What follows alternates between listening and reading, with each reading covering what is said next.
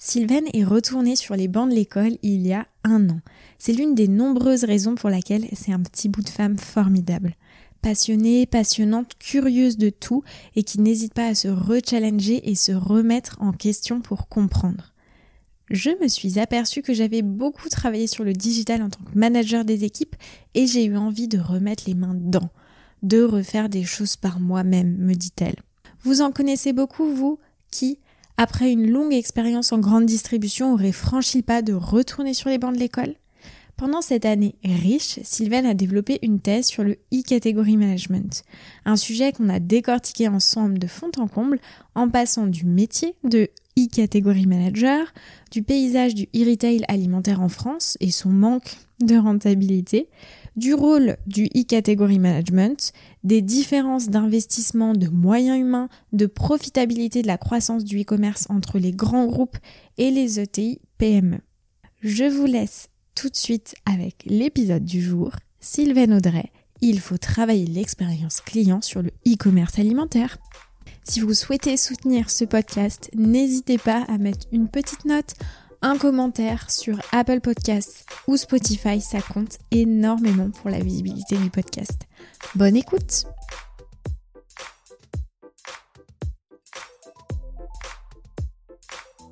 Eh bien, écoute, euh, Sylvaine, je suis ravie pour la seconde interview euh, de la matinée. On va se parler d'un sujet euh, qui est spécifique, je trouve à mon sens, qui est souvent connoté comme complexe, assez difficile à adresser. Mon Dieu. je trouve, hein, aussi fait appel à certaines compétences ou en tout cas une curiosité. encore une fois, on en revient hein, sur ce domaine-là. C'est le e-category management. c'est pas si c'est pas si compliqué. C'est pas si compliqué, mais qui est euh, où on communique assez peu dessus. Mm. Déjà, je trouve que sur le category management, finalement, c'est pas un métier qui est euh, extrêmement médiatisé. Non.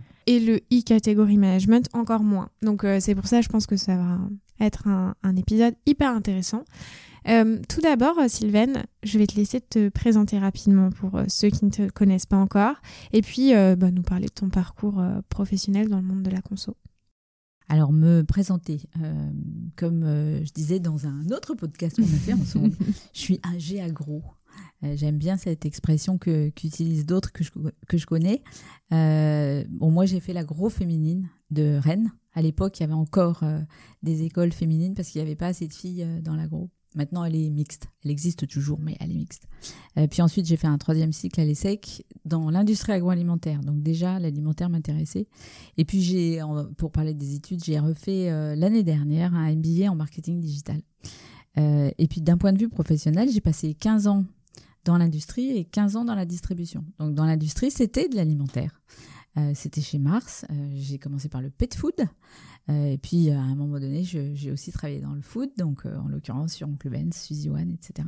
Et puis, j'ai travaillé très longtemps chez Nestlé, et chez Nestlé, j'étais dans les eaux. Euh, j'ai eu la chance dans ces deux groupes de faire trois métiers très différents. J'ai fait beaucoup de marketing, c'est quand même ma dominante claire, mais j'ai aussi fait du contrôle de gestion et j'ai fait de la négo. Euh, je suis allée négocier, euh, en l'occurrence c'était chez Nestlé, avec ces vilains distributeurs mmh. euh, qui vous font tant de mal et qui vous font souffrir dans les boxes de négociation. En tout cas, c'était une expérience pas du tout aussi anecdotique que je, le, que je le décris, mais qui était vraiment intéressante pour savoir comment ça marche et comment marche cette fameuse euh, relation avec euh, la distribution qui n'est pas simple, hein, qui peut même être euh, clairement conflictuelle, mais où il y a un certain nombre de règles, y compris des règles de fonctionnement. Et puis j'ai fait 15 ans dans la distribution, c'est-à-dire je suis passée de l'autre côté de la table de négociation. Et en l'occurrence, je suis rentrée euh, chez Intermarché, alors que au moment où j'ai voulu aller dans la distribution, je me suis dit bon allez, je vais atterrir chez un Carrefour euh, ou éventuellement un casino, enfin des gens qui sont intégrés et qui ont une culture euh, plus ouverte peut-être, mais certainement pas chez des indépendants. Et puis en fait, eh bien c'était l'inverse. je suis rentrée chez des indépendants et je suis rentrée chez Intermarché. Et souvent, je dis c'est chez Inter que j'ai appris mon métier. J'ai appris le métier de la distribution et j'ai aussi appris le métier du marketing de la distribution, qui est finalement une façon toujours de faire du marketing, c'est-à-dire globalement de s'intéresser aux clients, mais d'une manière assez différente. Et avec une dimension en particulier qui est industrielle. C'est-à-dire que travailler sur 12 000 références, c'est pas la même chose que de travailler sur 120 références. Ça fait pas tout à fait la même façon. Et donc, bah, j'ai fait de l'alimentaire et puis je suis aussi allée voir ce que faisait le non-alimentaire. Donc, j'ai des enseignes très différentes, Nocibé, Jardiland, Chris, Conforama. Donc, des petites surfaces, des petites boutiques avec de la vraie vente assistée, euh, et puis parfois des grandes surfaces où il y a du libre-service et de la vente assistée sur euh, des produits euh, bah, très différents, où finalement bah, j'ai appris ce qui est commun entre toutes les catégories, et puis ce qui peut être différent. Et sur des postes toujours marketing et, toujours avec aussi sa dose de digital. Alors, qu'est-ce que j'ai appris pendant toutes ces années? Parce que ça a quand même duré bah, 15 et 15, 30 ans, euh, ben, j'ai appris d'abord la culture de la marque euh, chez Nestlé et chez Mars. Euh, et aujourd'hui, la marque, c'est un sujet qui est vraiment intéressant parce qu'on en parlait ensemble toutes les deux. Les Français, ils aiment bien les petites marques. Donc, mm. qu'est-ce que sont en train de devenir les grandes? Et les grandes, elles sont aussi des références. Et puis, j'ai eu la chance de travailler sur des marques prestigieuses. le jour où j'ai eu la chance de travailler sur Perrier, je me suis dit que j'avais mon bâton de maréchal et que jamais plus euh, j'aurais la chance de travailler sur une marque aussi belle, aussi créative. Euh, mais j'ai travaillé aussi sur euh, des marques comme Oncle Benz, qui est aussi une marque patrimoniale, qui a connu une vraie vie de marque, avec une histoire, avec des changements, et avec même des changements de, marque, hein, qui sont le reflet finalement de la société. j'ai appris aussi à faire de la com, de la pub. J'ai fait des, films de pub qui passaient à la télé. Euh, j'ai fait aussi beaucoup d'innovation produits avec euh, bah, bien sûr du travail euh, collectif hein, avec des usines où on a construit même parfois des usines pour lancer des produits. Donc oui, j'ai beaucoup aimé la partie agroalimentaire et puis dans la distribution, ce que j'ai adoré, c'est qu'on a le contact direct avec le client. C'est-à-dire tant que j'ai été côté industriel, il y a toujours entre guillemets un obstacle qu'est la distribution. Euh, c'est-à-dire euh, on n'est pas en contact direct. Il y, a, quelques velléités de, construire aujourd'hui des sites e-commerce en vente directe, mais globalement, le gros du business se fait quand même euh, via la distribution. Et quand on est dans la distribution, ça y est, le client, on le touche hmm. en vrai, on peut le voir en vrai, on peut lui mettre des trucs sous le nez pour lui demander ce qu'il en pense. Donc le contact direct avec le client, ça m'a vraiment passionné. Et l'expérience client d'une manière générale, c'est sans doute le fil rouge de tout ce que j'ai fait dans, dans la distribution. Euh, j'ai découvert aussi euh, un autre domaine que je connaissais pas du tout, je savais même pas que ça existait, c'est le concept magasin. C'est-à-dire comment, euh, comment on construit un magasin. Avec bah, deux, trois, deux, trois règles dans un concept, il y a le moteur et la carrosserie. Donc le moteur, c'est l'offre, c'est comment on construit un assortiment. et puis la carrosserie, bah, c'est quoi la peinture, c'est quoi les codes, c'est quoi la PLV, euh, euh, c'est quoi aussi les modes de vente. On fait du LS, on fait de la vente assistée. Donc il y a des dimensions marketing euh, encore plus variées, je dirais, dans la distribution que, le que dans l'agroalimentaire. Bon, comme tu peux le voir, je suis intarissable sur ces sujets qui, bah, sont finalement ma, passion. Et puis depuis 18 mois, j'ai encore changé de métier. Et je m'en rendais pas compte parce que je pensais que ce serait pas un changement. C'est un changement euh, assez important. Donc maintenant, je fais du conseil euh, au sein d'un cabinet de conseil qui s'appelle Retail and Detail, qui est un cabinet de conseil et de formation, parce qu'on fait aussi euh, un bon tiers de notre activité en formation des équipes souvent commerciales, enfin de la distribution. Et bah, on accompagne des clients très très variés, j'allais dire du petit, du moyen, du gros. Euh, donc c'est un entrepreneur qui vient qui a une idée et qui veut qu'on l'aide à monter son concept. Euh, à euh, un concept rayon avec une enseigne française bien connue, et puis de temps en temps des très grosses enseignes avec des gros plans de transformation. en l'occurrence, on a travaillé chez Auchan en Russie sur une très grosse transformation. C'était avant la guerre. Donc finalement des expériences très très très variées sur des sujets aussi assez variés.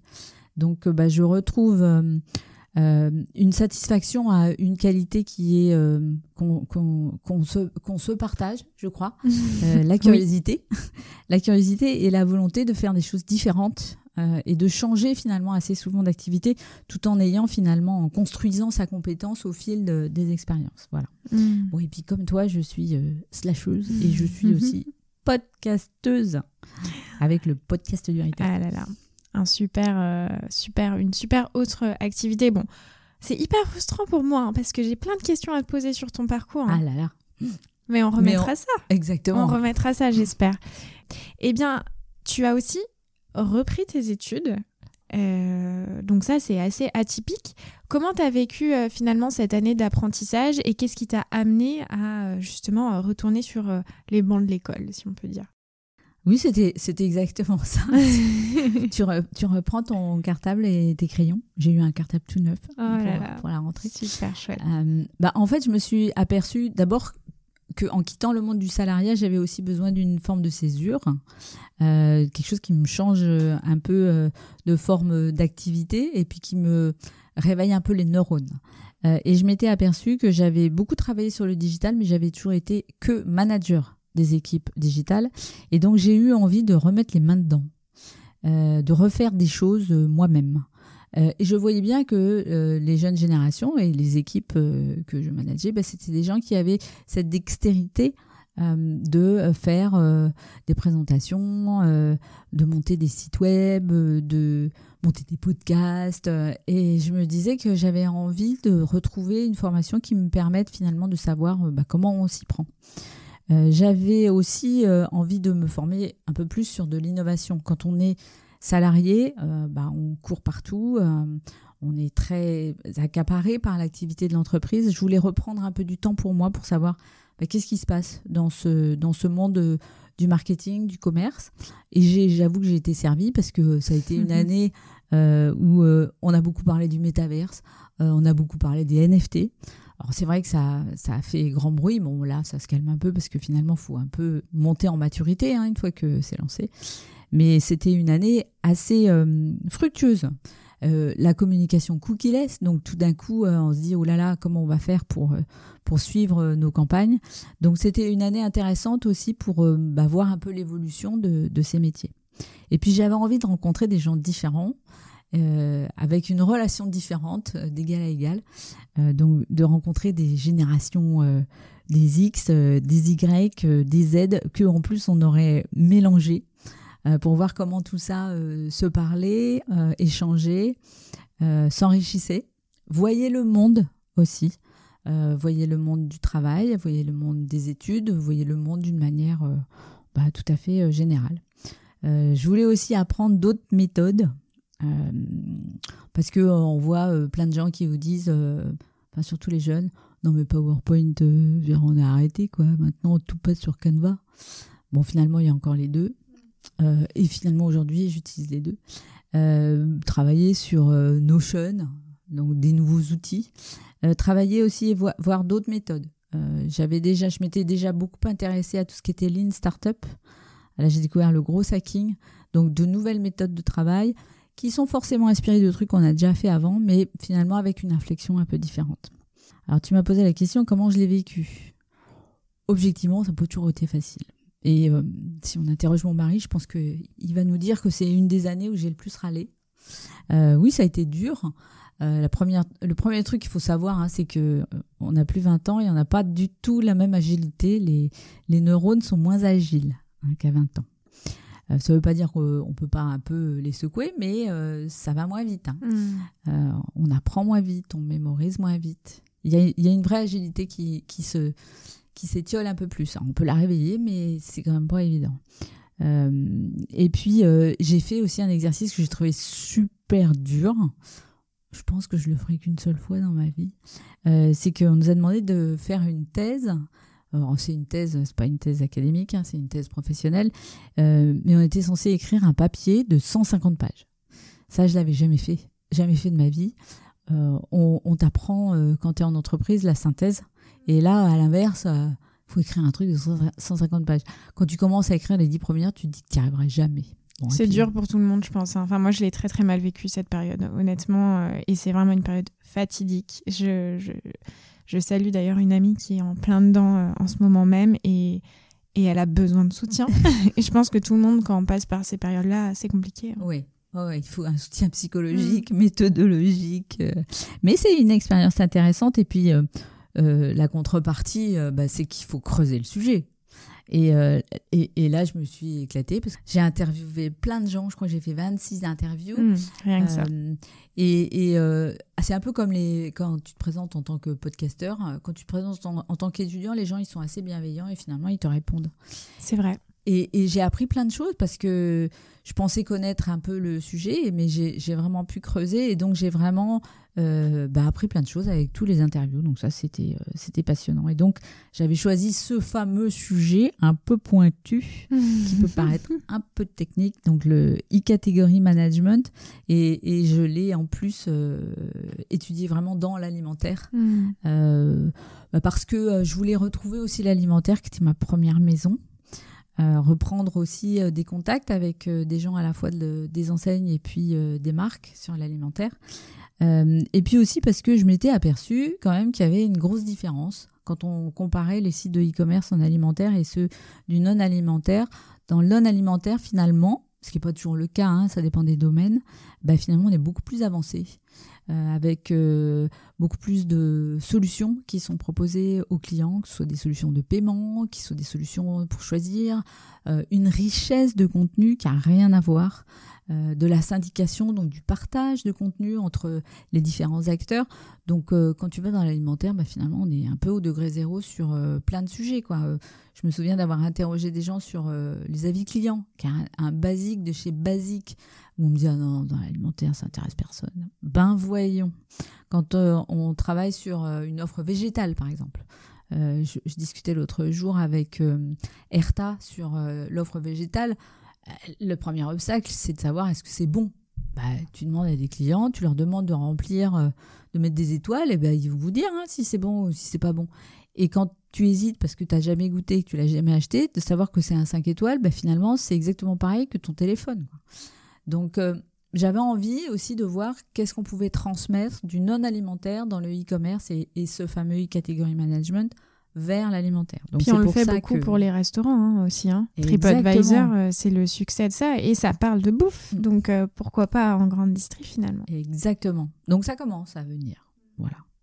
Donc voilà pourquoi je me suis retrouvée sur un sujet aussi, euh, aussi qui a l'air aussi pointu, mais aussi parce que bah, je suis une cliente de Drive et euh, j'ai eu l'impression à un moment donné que bah, il manquait des choses de, de base. Euh, et, ce qui manque de base, c'est l'inspiration.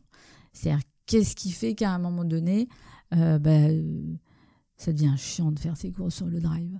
Et que non seulement c'est pas très agréable comme moment, mais à la limite ça dure pas, euh, ça dure 10-12 minutes euh, en moyenne, mais tu manges aussi toujours la même chose. Donc euh, comment tu peux retrouver finalement l'inspiration du magasin? Qui existe hein, euh, ou du marché euh, et, et comment tu peux aussi accompagner un sujet qui me tient à cœur, qui est la transition alimentaire. Donc comment on peut apprendre à manger et à faire à manger d'une manière différente. Donc voilà pourquoi je me suis retrouvée sur un sujet aussi pointu euh, qui était le e-category management.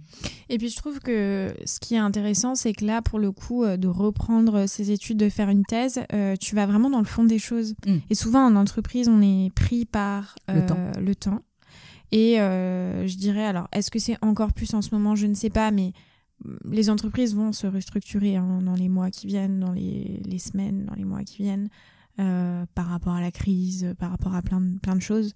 Et en fait, euh, ben, t'as pas le temps d'aller dans l'analyse euh, souvent très approfondie. Et je pense que ça peut faire ressortir énormément de problématiques auxquelles on n'aurait pas mis le doigt dessus si on s'était pas penché dessus. Et t'en as euh, soulevé beaucoup dans ton euh, mémoire que j'ai pris le, temps et, que j'ai adoré euh, lire. Et notamment, un premier point, évidemment, c'est comment on explique finalement aujourd'hui le développement tardif du e-commerce alimentaire et notamment par rapport au e-retail fashion, donc bah, l'industrie de la mode, hein, qui, qui, a, qui a pris en fait ce, ce pli bien plus, bien plus tôt et qui assure, je trouve, une expérience client bien est-ce que je peux dire bien plus intéressante Oui. Oui, on peut je pense. Euh, et même si on compare par rapport à d'autres pays, et tu le soulèves aussi dans ton mémoire, comment on l'explique finalement ça? Alors, euh, c'est pas si euh, récent que ça, mais il y a eu plusieurs phases. Alors, on se rappelle quand même, d'abord, le drive, c'est une invention, c'est une invention française. Donc, soyons, soyons fiers que ce soit né en France. C'est né en 2000. Donc, c'était quand même il y a une vingtaine d'années. Hein. C'est Auchan qui a, qui a, créé ses premiers drives. Euh, mais en fait, je pense que ça s'est pas développé tout de suite pour deux raisons majeures. La première, c'est toujours la même. D'abord, il n'y avait pas de besoin fort au niveau des clients. Autant il y avait un besoin pour trouver euh, des euh, offres très particulières sur la fashion et sur le textile, parce que tu n'as pas toujours euh, une boutique de la marque qui t'intéresse euh, tout près de chez toi, autant la densité d'alimentaire en France, elle est telle que bah, finalement faire ses courses en alimentaire, c'est relativement simple et c'est relativement accessible. Euh, la deuxième accessibilité, elle est sur le prix. le e-commerce dans le non alimentaire, il s'est beaucoup construit aussi sur une offre prix plus agressive. Donc des offres discount où bah, tu voulais euh, un bon prix, euh, finalement tu allais, sur Internet. Dans l'alimentaire, euh, ce n'est pas le cas. Enfin, déjà le service est gratuit, on va en reparler, mais les produits sont pas moins chers quand tu vas sur un site de e-commerce par rapport à du magasin. et puis le deuxième sujet, c'est un vrai sujet de rentabilité. Auchan a lancé un service additionnel Sauf qu'il ne l'a pas fait payer. Donc, je te fais tes courses gentiment à la place de, toi, euh, shopper ou client, et ça va, ça va rien te coûter. Sauf que ça coûte en vrai, ça coûte des frais de personnel, ça prend du temps, euh, et, ce, cette valeur, eh bien, elle s'évapore tout d'un coup, et donc euh, il y a une forme de rentabilité et de valeur qui va, qui va s'évaporer. Donc c'est pour ça que personne s'est précipité, et que tout le monde a regardé ce que faisait Auchan, et a sagement attendu que bah, finalement la sauce prenne. Et puis à un moment donné, bah, il a fallu euh, reconnaître que bah, ça intéressait un certain nombre de clients et que sans doute euh, c'était un levier qu'il fallait activer. Et à ce moment-là, il y a eu une accélération. Et l'accélération, elle est, elle est, j'ai sous les yeux euh, la courbe parce que je me suis repenchée sur les, les historiques. Elle a été euh, successives. Donc euh, le premier 2012 c'est Carrefour qui euh, monte, le deuxième c'est Leclerc et le troisième c'est Intermarché. Donc entre 2012 et 2014, j'allais dire que tout le monde s'est mis à ouvrir des, des, drives un peu partout. mais il s'est passé quand même bah, finalement 10 ans, un peu plus de 10 ans avant que, avant que le marché émerge. Et puis bah, il y a eu 2020 et 2020, il y a eu une très très forte accélération où, euh, bah, comme on pouvait plus sortir de chez soi, bah, finalement, euh, on a eu recours avec plein de difficultés. On s'en souvient parce qu'il y avait des queues partout, euh, que les, les, services de e-commerce sautaient. Bah, il y a eu une accélération. Tout le monde n'est pas resté post-confinement à ce niveau de fréquence, mais néanmoins, il y a eu il y a eu finalement un, un, gap de passé. Donc certes, en 2022, on baisse un peu euh, en termes de e-commerce alimentaire. Néanmoins, on reste quand même sur un trend qui est un trend de, croissance. Donc ça y est, c'est fait, ça démarre. Et pour que éventuellement demain on atteigne des niveaux de, de 20-25% qui sont attendus, sans doute il faudra aussi que l'expérience client change un peu et, s'améliore. Et je pense que ça viendra. Mais il faudra aussi que la rentabilité s'améliore. Absolument. Et euh, c'est intéressant euh, le graphique euh, du coup que j'ai aussi sous les yeux de l'évolution et de la prise de part de marché des différents acteurs sur le e-retail. j'ai une question dédiée là-dessus, donc on va pouvoir creuser parce que bah, forcément je m'interroge sur Auchan les premiers, mais pourquoi pas une position de leader du coup de par l'historique? et tu as évoqué aussi un, un point qui est clé, c'est que le e-commerce, il n'est pas rentable euh, aujourd'hui. Et dans ta thèse, hein, tu, le, tu, le cites, hein, tu le cites, donc euh, je, vais euh, citer tes mots, hein, c'est la rentabilité du, du, commerce offline est connue pour être faible, de 2 à 4% et puis la rentabilité de l'online, elle est encore plus faible, voire négatif, de moins 2 à moins 5% pour le drive. C'est énorme, moins 2 à moins 15% pour la livraison, ça pique les yeux. Comment on explique ça? Tu l'as un peu dit, mais est-ce qu'on peut creuser euh, et est-ce qu'il y a des pistes d'optimisation aujourd'hui qui sont euh, à explorer hein, pour proposer euh, finalement un e-commerce plus rentable? Bien sûr qu'il y, a des, il y a des pistes, elles sont nombreuses, elles sont pas faciles. Alors pour revenir à la cause, bah, c'est vrai que je l'ai dit, hein, je, parle parfois du péché originel euh, qui a été d'offrir un service qui, était, qui coûtait quelque chose et de l'offrir gratuitement. On aurait pu le voir d'une manière différente. Les autres pays qui, eux, ont démarré plutôt sur de la livraison, la livraison, elle n'est pas née gratuite aujourd'hui, on peut avoir de la livraison gratuite, hein.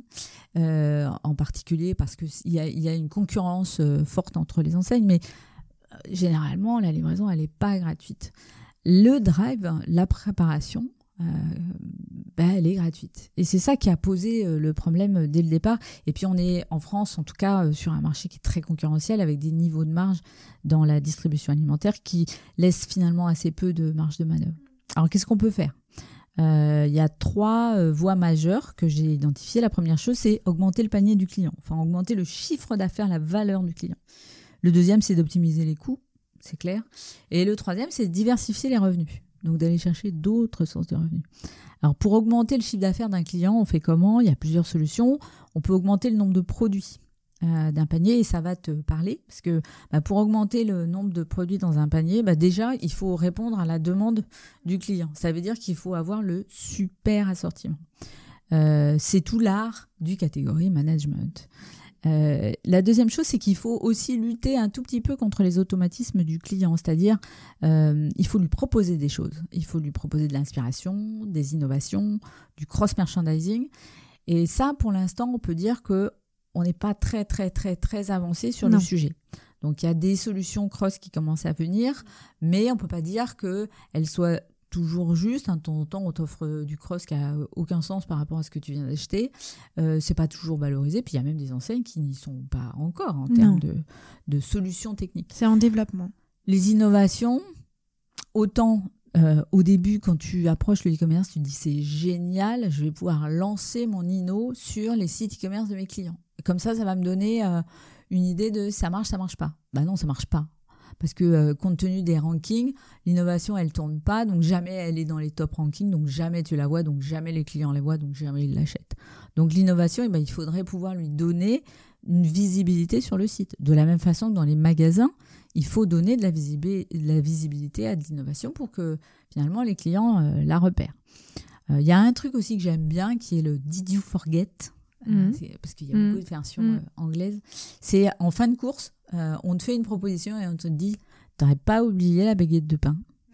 Euh, ou le PQ ou je ne sais trop quoi ou, ou, des choses que éventuellement qui vont revenir de manière très récurrente dans tes courses et puis aujourd'hui tu as oublié donc le, le petit euh, dernier, euh, la, petite dernière argumentation est intéressante. Qui peuvent être euh, effectivement des achats listés ou non. Hein. Exactement. Plutôt des produits d'impulsion. Ça peut être de l'impulsion. Les petits bonbons ou ce genre de choses. Voilà, mm. le, le, la dernière, le dernier lancement des glaces mm. Agendas. Par exemple, on s'en parlait tout à l'heure. deuxième sujet, le prix moyen du produit. Donc comment tu peux faire de la montée en gamme? Je suis pas trop fan de la montée en gamme. Je trouve que c'est toujours extrêmement dangereux, mais c'est une pratique qui se fait beaucoup.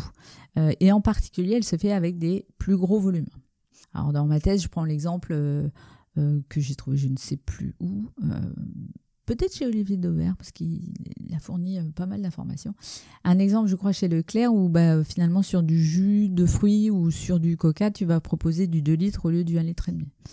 Alors je dis danger, attention, parce qu'il faut que ce soit euh, réel sur euh, des produits qui sont véritablement stockables.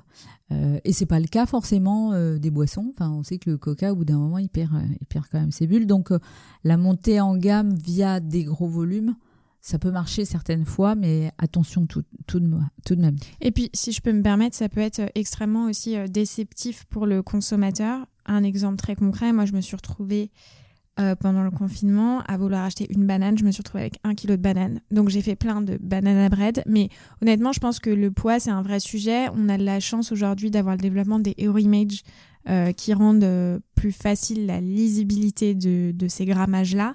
Mais pour le coup, en drive, je pense que c'est encore un vrai sujet. C'est un, un, vrai sujet de merchandising. Euh, chez, euh, pour rebondir sur ton exemple, chez Amazon par exemple, ils ont plein d'exemples où ils mettent une, silhouette de personne avec le produit. Euh, et c'est vrai que moi aussi, hein, je me suis fait avoir avec euh, euh, des pots de cornichons énormes ou avoir acheté 15 Scotch Brit alors que j'en voulais qu'un. Enfin, on, mm. se trompe souvent s'il n'y a pas une explicitation du, format et de qu'est-ce qu'on achète. Le, deuxième sujet, c'est l'optimisation de la marge. ça, c'est un sujet enseigne. Et il y a plusieurs façons de le faire. La première, et elle est assez visible, c'est la MDD plus l'enseigne va pousser sa MDD, plus elle va pousser son mix marge. Il y a une deuxième solution qui va bien dans le sens de la transition et qui n'est pas utilisée par les enseignes et que moi je pousse beaucoup, c'est le frais. Euh, le frais est extrêmement mal travaillé, en particulier le frais traditionnel. je vais citer les fruits et légumes, qui est un de mes dadas. Euh, il est extrêmement mal euh, travaillé sur, sur les sites de e-commerce. il y en a un qui est en train un peu de bouger quand même, c'est Carrefour. Qui est en train de proposer via des grossistes hein, des offres qui sont des offres qualitatives et donc qui va proposer de l'offre. Mais d'une manière générale, euh, moi j'ai regardé la BVP au gré d'une mission pour un client, c'est à pleurer. Enfin, chez Leclerc, de temps en temps, il n'y a même pas de pain du tout. Tu peux pas acheter de pain quand tu fais tes courses. quand tu regardes la boucherie, tu, tu, veux faire un, un, gigot ou un truc un peu plus festif le dimanche, il n'y a pas d'offre. Euh, et pourtant, le frais, c'est un vrai sujet, euh, c'est un sujet de marge pour les enseignes, et puis c'est aussi un sujet bah, de, transition alimentaire, en tout cas pour promouvoir la consommation des fruits et légumes. Bien sûr. Euh, le deux, donc ça, c'était pour faire augmenter le panier du client. Le deuxième sujet, c'est optimiser les coûts. Donc là, il y a, deux types, enfin il y a plusieurs types de, de formats de e-commerce dans le commerce. La première chose, c'est quand tu es sur du petit magasin.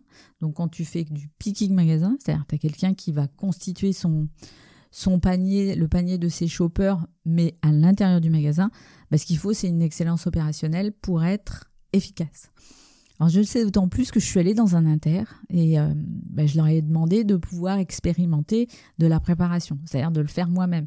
En plus, c'était l'inter du coin, donc je le connais. Super. Je, sais comment il est fait. Euh, je sais où est-ce qu'on trouve à peu près euh, tout. Je crois que j'ai mis 45 minutes pour faire trois, trois préparations. Donc, clairement, ils m'ont pas embauché. Hein.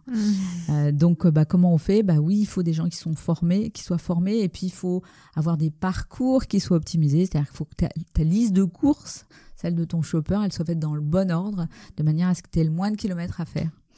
Euh, et puis, il faut qu'il n'y ait pas de rupture. Parce que finalement, ce dont j'ai vraiment pris conscience, c'est qu'il y a énormément de ruptures. on s'en plaint quand on est client, hein, parce qu'on ne reçoit jamais ce qu'on a commandé. Euh, mais on s'en plaint, plaint aussi quand on fait une préparation. Parce qu'il faut se poser la question à chaque fois, je substitue, je substitue pas, avec quoi? Euh, ça fait quoi comme impact sur ma marge potentiellement quand je substitue? Et sur le rayon fruits et légumes que tu évoquais tout à l'heure, ce sera de plus en plus le cas, il hein, faut se le dire, hein, notamment avec le dérèglement climatique. Enfin, c'est un vrai sujet. Mais même sur de l'épicerie? Enfin, Oui, je dis fruits et légumes, mais... J'étais très, très surprise. Euh, et c'est pas forcément des ruptures qui sont liées euh, à la guerre, euh, à des pénuries. C'est juste des chaînes logistiques qui sont complexes et qui sont pas toujours maîtrisées. Hmm. En revanche, ce que j'ai vu, c'est que quand tu fais du e-commerce dans une enseigne ou dans un magasin, c'est une arme anti-rupture qui est ultra efficace. Parce que les ruptures, tu les vois. Et donc, tu peux les résoudre. Donc, finalement, pour un magasin, faire du picking magasin, c'est aussi une super arme anti-rupture. Et puis, le deuxième sujet, et là, on est sur des formats de e-commerce qui sont très différents, c'est l'automatisation. Alors, je, vais prendre l'extrême, hein, c'est euh, Ocado. Donc, Ocado qui est euh, le partenaire de Max Spencer et, euh, au UK, mais qui travaille aussi en France avec Casino, et en l'occurrence, c'est eux qui font Monoprix Plus.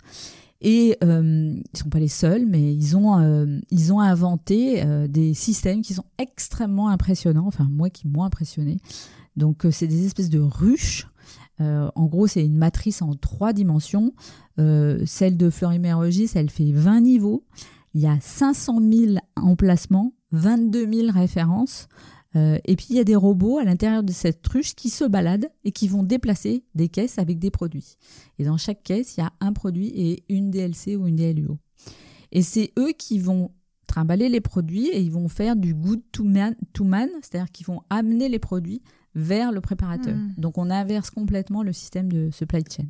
Et donc, ils sont capables, avec ces ruches, de faire 50 produits euh, en, en 5 minutes. Alors, pour parler des Français aussi, il y a, y a, un super Français qui est une de nos très belles licornes, qui est Exotech, qui travaille avec Carrefour. Donc là aussi, sur des formats euh, bah, d'automatisation sur des très gros entrepôts. Donc eux, ils sont capables de faire 4000 colis par jour, ce qui est quand même euh, extrêmement impressionnant. Et Carrefour fait les deux systèmes, c'est-à-dire du pur automatique ou de l'hybride, c'est-à-dire je fais une partie de la préparation en automatique et je vais la compléter avec du, du picking magasin. Et pour ça, bah, ils ont adossé des entrepôts qui sont un peu plus petits. On appelle ça le micro-fulfillment mhm. et ils vont l'adosser à un hypermarché. Ce qui va permettre d'avoir un assortiment qui est un assortiment extrêmement large, mais d'avoir aussi une, une, préparation qui est optimisée et donc de faire baisser finalement le coût et d'améliorer euh, la rentabilité. Bon, puis le dernier point, euh, c'est un truc euh, assez rigolo, c'est diversifier euh, les revenus. Alors on a beaucoup, on parle beaucoup de la data. Dans les enseignes, on se dit que bah, c'est sans doute l'or noir, hein, le nouveau pétrole des enseignes. Et puis euh, l'année dernière, on a parlé du retail média et d'ailleurs on en parle encore beaucoup comme étant la solution. On va faire euh, du média et ça va rapporter beaucoup. Et euh, messieurs les, les marques allaient investir énormément dans le retail média. Bon, le retail média, pourquoi il est né? Bah Parce que les enseignes cherchent des revenus et qu'une forme de revenu, bah, c'est de médiatiser finalement leurs espaces. Alors on est on est sur des ROI qui peuvent se discuter. Hein. On avait discuté ensemble euh, des ROI sur de l'activité commerciale, bah, c'est la même chose. Et puis ce qui me gêne un tout petit peu, c'est qu'on est très très bas dans le tunnel de vente sur des clients qui euh, vraisemblablement euh, sont assez proches de l'achat. Donc faire de la pub aussi proche de, la fin de l'achat, bah, on, peut, se poser la question de savoir si, bah, si vraiment on est sur des intentionnistes qui auraient acheté et qui finalement ont un effet éventuellement d'aubaine, mais où est-ce qu'il y a vraiment un déclenchement et, un développement de notoriété. Donc le retail média, faut le regarder, mais je pense qu'il faut garder aussi un peu de recul par rapport à pourquoi c'est né et à quoi ça sert euh, pour celui qui l'aimait. Hmm. Et après, une autre euh, diversification de revenus, euh, alors rumeur, est-ce que c'est une rumeur ou est-ce que ça va être confirmé que j'ai entendu C'est sur les modifications notamment d'Hero Image de la part des industriels qui pourraient devenir payantes. Aïe, aïe, aïe. Oui, alors les, les, enseignes françaises adorent euh, tout faire payer. Euh, et, je pense que c'est euh, je pense que c'est une erreur.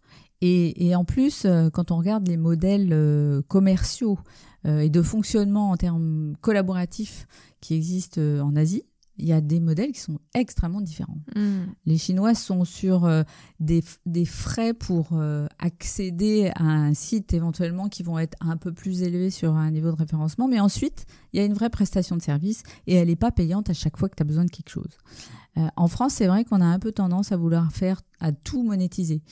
Ce qui fait que finalement, comme tout le monde n'a pas la possibilité d'accéder à ces dépenses, ben, tout le monde n'en profite pas. Et comme tout le monde n'en profite pas, tout le monde n'est pas à la même hauteur en termes de visibilité euh, et, ne répond pas toujours aux clients. Donc, euh, ça crée des gaps entre les entreprises. Donc mm. attention euh, à ce que les enseignes gardent quand même une customer centricity et se perdent pas simplement à aller chercher des revenus additionnels sur, sur des sujets. Et sur un hero image, bah, finalement, euh, quand tu achètes euh, un produit qui n'était pas celui que tu voulais parce que tu n'arrives pas à voir c'est quoi le grammage, eh ben, c'est quand même un problème client. Et c'est un problème client qui est lié au fait que l'enseigne, elle ne te donne pas une information transparente. Le faire payer, je trouve que c'est pas très, c'est pas très fair. Surtout que ça représente déjà une, une dépense pour euh, la marque. Tout à fait. On n'a pas précisé pour ceux qui ne savent pas euh, ce, que serait un hero image, ce joli mot, euh, pour dire que euh, c'est simplement retravailler en fait le visuel des packaging sous forme drive avec deux ou trois informations clés qui sont mises en avant, chose qu'on ne retrouve pas sur un pack classique. Donc c'est finalement cleaner en fait le, la face avant du, du, produit pour que ce soit beaucoup plus lisible et qu'on ne se retrouve pas avec des gros packs de cornichons ou bien euh, un kilo de bananes. Euh, enfin, c'est un exemple, mais voilà, c'est pour euh, illustrer. Et tout ça, Sylvain, le category management finalement peut beaucoup aider sur la croissance du e-retail. Et notamment le e-category management. Donc on approche un peu plus, on, connaît un peu plus la définition du category management, même si tu vas euh, évidemment nous, nous expliquer euh, un peu l'historique, mais le e-category management, comment, comment il est né, c'est quoi euh, ce terme pour dire quoi finalement? Bah, C'est du category management, mais appliqué au mm. e-commerce. parce et, et, on le fait encore assez peu euh, et c'est pour ça que je trouvais le sujet intéressant. Alors le category management, c'est pas à toi que je vais le l'expliquer parce que c'est ton métier. Depuis euh, peu. Mais, mais par contre, c'est peut-être pas. Euh, c'est né dans les années 90, inventé par des Américains. Et, et, la petite histoire, je sais pas si elle est vraie ou si elle est fausse, mais elle est, elle est, je trouve, emblématique de la démarche. donc on dit que c'est un partenariat qui a été fait entre Procter Gamble et Walmart. Euh, parce que euh, ils étaient euh, avec des conflits à répétition entre eux. Ça nous rappelle éventuellement des souvenirs. Et que donc, à un moment donné, les deux patrons ont dit, bon, il faut faire quelque chose. Et donc, on va inventer un mode de collaboration. Et ils ont appelé ça le, le category management. Et j'aime bien la définition de l'ECR. le category management, c'est travailler ensemble pour mieux répondre aux attentes du client, plus rapidement et à moindre coût je trouve qu'elle est simple, mais elle dit tout. Euh, c'est vraiment d'être euh, dans la collaboration, et on l'oublie quand même beaucoup, donc c'est pour ça que je me permets de le rappeler, et d'avoir euh, le client, le shopper en, centre et en cible, parce que finalement on partage, quand, on est marque et enseigne, on partage la même cible, et finalement un peu normalement le même objectif qui est la satisfaction du client. Donc ça existe, c'est un métier qui existe, bah, que toi tu fais chez l'industriel. Ça existe aussi euh, côté distributeur. C'est pas exactement la même chose, mais c'est exactement les mêmes, euh, bah, les mêmes principes. Et donc, bah, le e-category management, c'est exactement la même chose, mais on l'applique, on l'applique au drive, on l'applique au e-commerce. Et, mais, mais, les principes de base sont exactement les mêmes. on définit son périmètre, on va chercher des insights, on va tester des choses et on va essayer de mieux répondre bah, aux besoins du client qui sont un tout petit peu différents entre le drive et, euh, et l'expérience physique en magasin, mais globalement, bah, c'est à peu près toujours la même chose. Effectivement, hein, c'est euh, vraiment de l'accompagnement, de la collaboration euh, dans la création d'une offre la plus cohérente possible pour le consommateur ou e-shopper, hein, on l'appelle de manière différente. Est-ce que j'imagine, et je, je, le sais quelque part, qu'il y a une manière absolument différente de procéder. Hein. On ne traite pas du catégorie management ou du e-catégorie management de la même façon, il y a quand même des, spécificités. Est-ce que tu peux nous en parler de ces spécificités? La première spécificité, elle est liée finalement à la structure, à l'organisation, euh, puis aussi un tout petit peu au métier. Euh, quand on va voir euh, les équipes dans les enseignes, on va tomber sur des équipes qui sont techniques. donc c'est des vrais techniciens, d'ailleurs c'est des vrais pros, mais qui sont beaucoup plus distants du produit. Euh, à l'inverse du catégorie manager qui lui est sur l'intégralité, c'est-à-dire magasin et e-commerce, où on va avoir des gens qui ont une vraie compétence produit, qui connaissent bien les catégories, qui connaissent les marchés, qui connaissent les marques, qui connaissent les produits, y compris jusqu'à des cahiers des charges euh, très poussés. Quand on va voir une équipe digitale, généralement, il n'y a pas cette euh, connaissance. Et comme à l'intérieur des enseignes, il y a peu, voire pas de collaboration entre les équipes Catman achat et les équipes digitales, eh bien finalement, il y a un déficit euh, de compétences, produits, catégories au sein des équipes euh, digitales. Euh, et, c'est dommage parce que le Catman, lui, industriel, bah, il est celui qui va avoir bah, la connaissance client, la connaissance catégorie, qui va avoir cherché finalement ces fameux insights, qui sait comment le client réfléchit, comment il va choisir euh, et qu'est-ce qu'il va vouloir comme offre au, sens pluriel. Et souvent dans les organisations, euh, si je me trompe pas, Sylvain, tu, nous diras ce que tu en penses, parce que effectivement, tu as interviewé pas mal de personnes, mais tu as des, des catégories management qui font les deux, hein, du e-catégorie management et du catégorie management, ce qui est... Il y a, y a un peu de e-catégorie manager, mais pour l'instant, les équipes, en tout cas pour euh, la France et pour les enseignes françaises, c'est des équipes qui sont toutes petites. Euh, et d'ailleurs, euh, je, crois qu'on avait échangé avec, je sais plus quel industriel, qui avait comparé les effectifs entre l'enseigne Carrefour, quand même pas une petite enseigne, et Amazon. Et je crois qu'il y avait six fois plus de personnes chez Amazon sur une catégorie comparables par rapport aux équipes chez Carrefour. Donc il y a un vrai déficit d'investissement humain dans la connaissance produit au sein des équipes digitales. Et je trouve que c'est d'autant plus dommage parce que je suis convaincue que le drive et le e-commerce est une source d'apprentissage, de, connaissances euh, qui est peut-être encore plus riche parce qu'il y a aussi de la data que sur euh, les informations qu'on peut récolter euh, via les magasins. Donc je pense que c'est c'est vraiment une source de, connaissances qu'il faut pas qu'il faut pas négliger. Euh, alors comment comment on s'y prend et comment ça marche? Ah bah, On a essayé d'y réfléchir, euh, Chéritel dit-elle, et moi j'y ai réfléchi aussi euh, précisément pendant ma thèse. Donc euh, j'ai développé une méthodologie en huit étapes, huit étapes qui se veulent très collaboratives, très formatrices aussi, parce que souvent on a des équipes qui connaissent assez mal euh, comment fonctionne le e-commerce et comment fonctionnent aussi les stratégies différentes des différentes enseignes. Tout le monde ne travaille pas de la même façon. Euh, Leclerc, par exemple, euh, sert énormément son assortiment, donc 9000 références. Cora ouvre des assortiments qui sont extrêmement larges. Donc les stratégies en tant que telles ne sont pas tout à fait les mêmes. Donc dans ces étapes, il y a une étape qui est clé, qui est une étape d'analyse où on va analyser ce qu'on appelle les quatre leviers de la performance. Donc c'est quoi ces quatre leviers? On les connaît et c'est exactement les mêmes que ceux qu'on travaille quand on travaille sur euh, du magasin. C'est d'abord l'assortiment.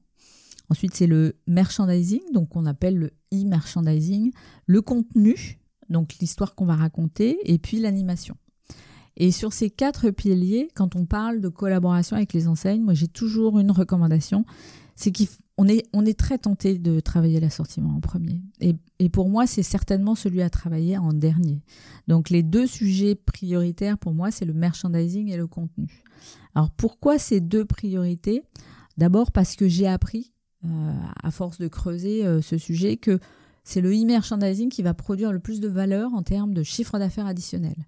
C'est-à-dire quand on retravaille une arborescence, c'est celui qui donnera le ROI le plus, fort.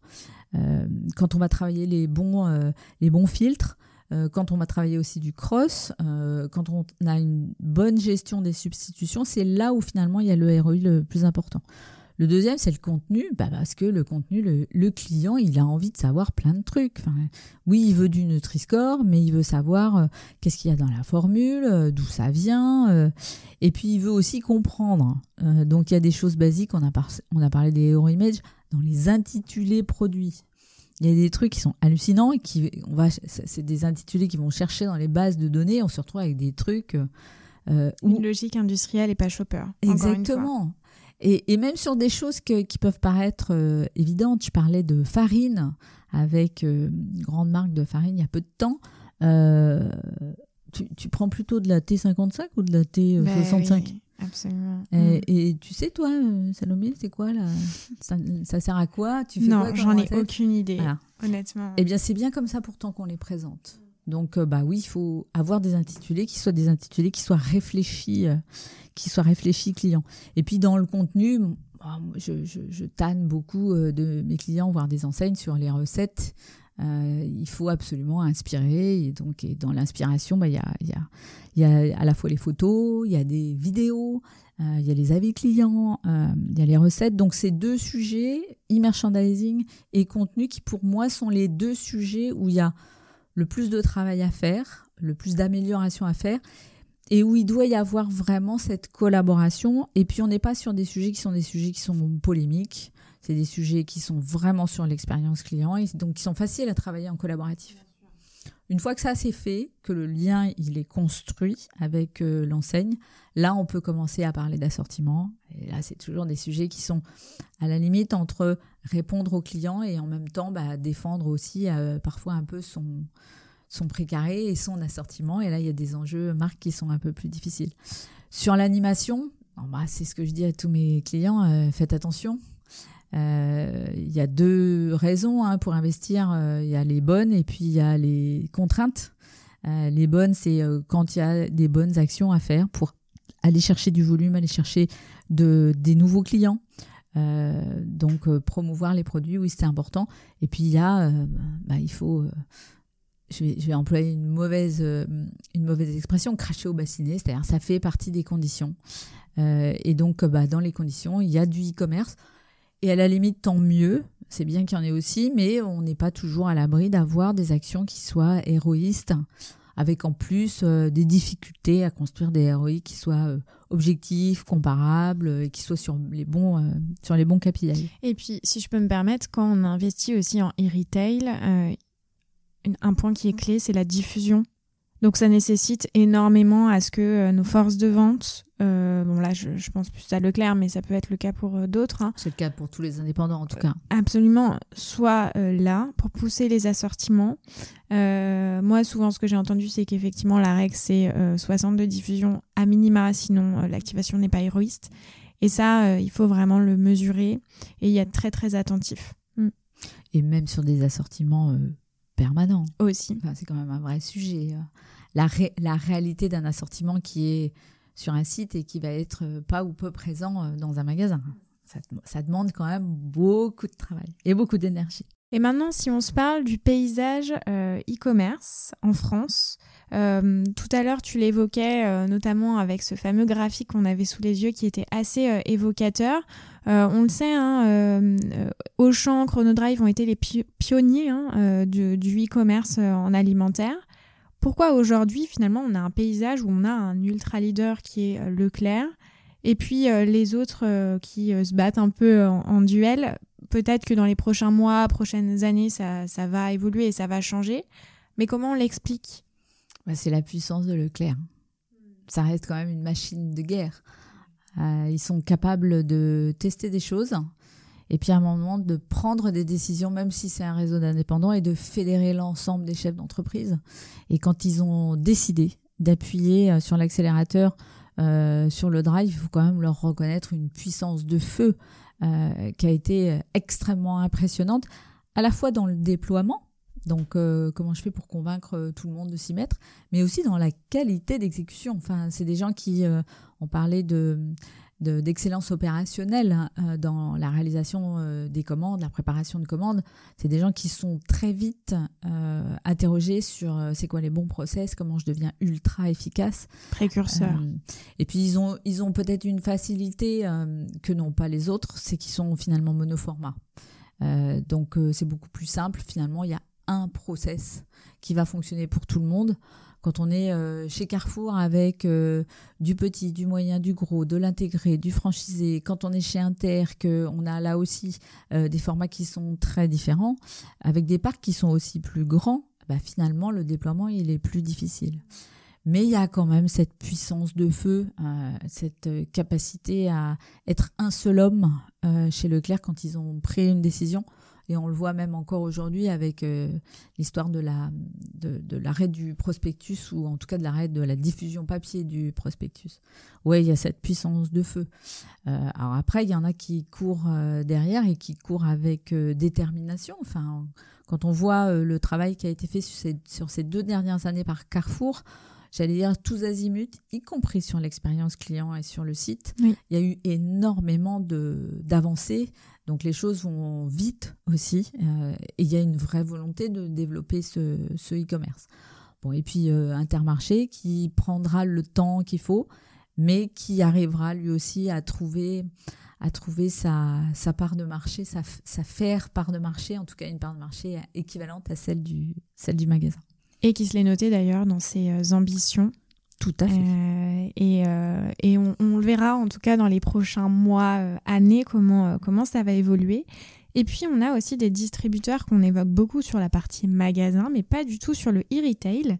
C'est les hard discount hein, qui mm. ont effectivement le vent en poupe. et pour autant, qui, tu l'as noté dans ton mémoire, qui attirent de nombreux visiteurs sur leur site internet. Finalement, est-ce que ça signifie pas, moi c'est vraiment la question que je me suis euh, posée quand, euh, j'ai vu ce constat, euh, qu'ils se privent d'une partie de la population et pourquoi ils ne développent pas ce circuit? Je pense que d'abord, ils n'en avaient pas besoin. C'est-à-dire qu'il y a eu, une croissance, quand on regarde Lidl, pour ne pas le citer, il y a eu une croissance du parc euh, qui faisait que bah, la, nécessité finalement de d'aller euh, substituer euh, une partie du business magasin sur du e-commerce n'était pas une pas une nécessité. La deuxième chose c'est que pour un discounter, même s'il est soft, la rentabilité, elle est, elle est encore plus faible et en même temps, elle est encore plus processée. C'est c'est l'industriel le plus efficace de la distribution, Lidl. Et en plus, il sait le faire à un niveau international. Donc, bah, on, est, on reste, même si on commence à avoir de l'automatisation en termes de, en termes de préparation, on reste encore sur des modèles qui sont des modèles de picking magasin, donc très artisanal, très manuel. C'est pas du tout dans la culture du process de, Lidl. Le jour où il y aura une maturité sur l'automatisation, euh, sur euh, une échelle qui peut être une échelle assez locale, enfin l'échelle d'un magasin, je pense qu'ils y viendront. Et ça me fait penser d'ailleurs à, un, modèle qui est en train d'émerger et qui va bientôt arriver sur euh, l'île de France, qui, est, qui est Picnic, qui est pour moi un modèle absolument fabuleux. Et eux, ils ont cette logique de process, d'efficacité et en même temps de service client.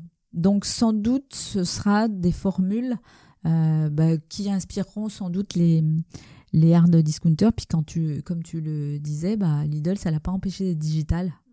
Euh, je m'en étais jamais aperçu. Puis euh, en regardant les chiffres, euh, Lidl fait partie du top 20 des sites tout business confondu, donc alimentaire, non alimentaire, en termes de, de visites. Et il y a 13 millions de visiteurs par mois sur, sur le site de Lidl, en plus mhm. avec une appli qui a été une des premières à être lancée avec autant de, qualité, qui a beaucoup inspiré d'ailleurs les applis qui sont en train de fleurir aujourd'hui et, que poussent les enseignes parce que euh, moi je crois beaucoup à l'appli de demain comme un substitut du, prospectus, ben, on voit que Lidl s'est digitalisé.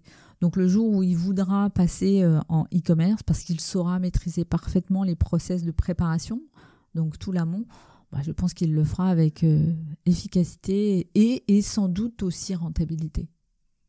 Un constat aussi que tu as euh, posé dans ton, dans ton mémoire euh, et qui est vrai, qui est juste et, et qui s'explique aussi à travers tous les sujets qu'on a évoqués, c'est les différences d'investissement, de moyens humains, de profitabilité de la croissance entre les grands groupes et puis les ETI PME.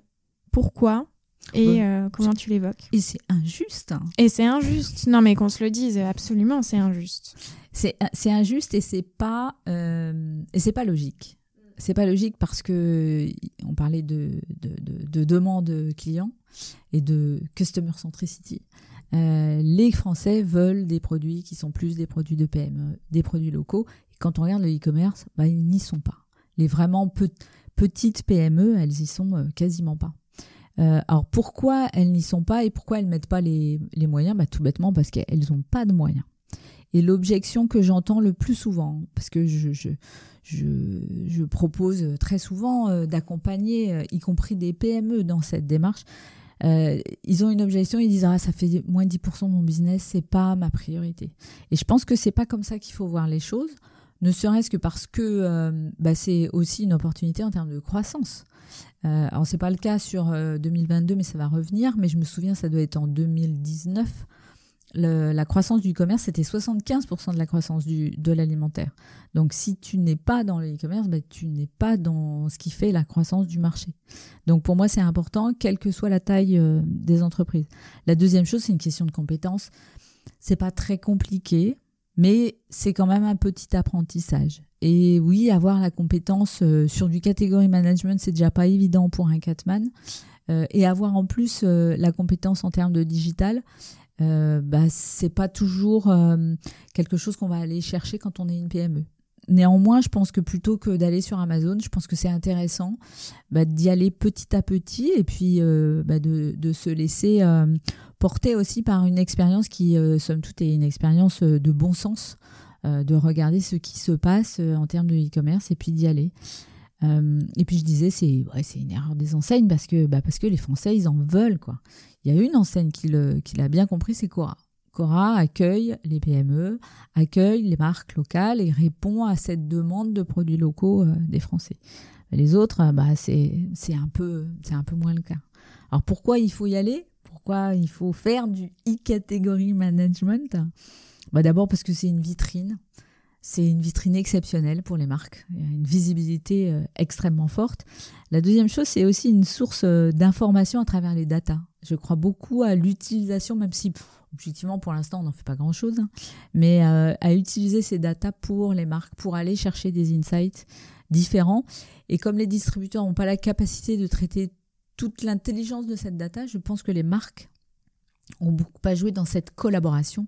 Donc, messieurs les distributeurs, mettez à disposition, et si possible gratuitement, de la data et laissez les industriels aller chercher euh, des insights. Euh, et puis, euh, bah, je pense que c'est aussi une question de respect pour le shopper. il mérite plus de contenu, il mérite plus d'inspiration, et il mérite plus de prise en cause de sa logique, et puis surtout, bah, il mérite une expérience client qui soit quand même un peu plus sympa. Sinon, bah, je ne sais pas ce qui se passera, mais euh, il consommera de moins en moins, surtout s'il y a un peu de pression euh, sur le pouvoir d'achat. Donc, euh, oui, il faut travailler l'expérience client sur le sur le e-commerce, y compris alimentaire. C'est une très belle conclusion. ça fera l'objet de, de, cette conclusion. Merci beaucoup, Sylvain, pour ton expertise sur le sujet. Où est-ce que les auditeurs peuvent te retrouver s'ils ont des questions, s'ils aimeraient creuser avec toi? Bah, Sur LinkedIn c'est super facile, mm. Sylvain Audrin. Euh, et sinon, bah, euh, le podcast. Parce super facile aussi. Euh, et puis Retail and Detail, c'est c'est un retail A-I-L, and avec une esperluette et detail A-I-L aussi, bah parce qu'on dit que dans la distribution, tout est une affaire et dans le commerce, tout est une affaire de détail. Mm. Mais oui, je suis facile à trouver. Merci beaucoup. Merci à toi. Merci beaucoup d'avoir été avec moi jusqu'à la fin de cet épisode. J'espère qu'il t'aura plu. N'hésite pas à m'écrire sur Instagram au nom de Sans filtre ajouté ou LinkedIn au nom de Salomé Charicton. Je réponds à tous les messages et je suis toujours super contente d'interagir avec vous. À bientôt!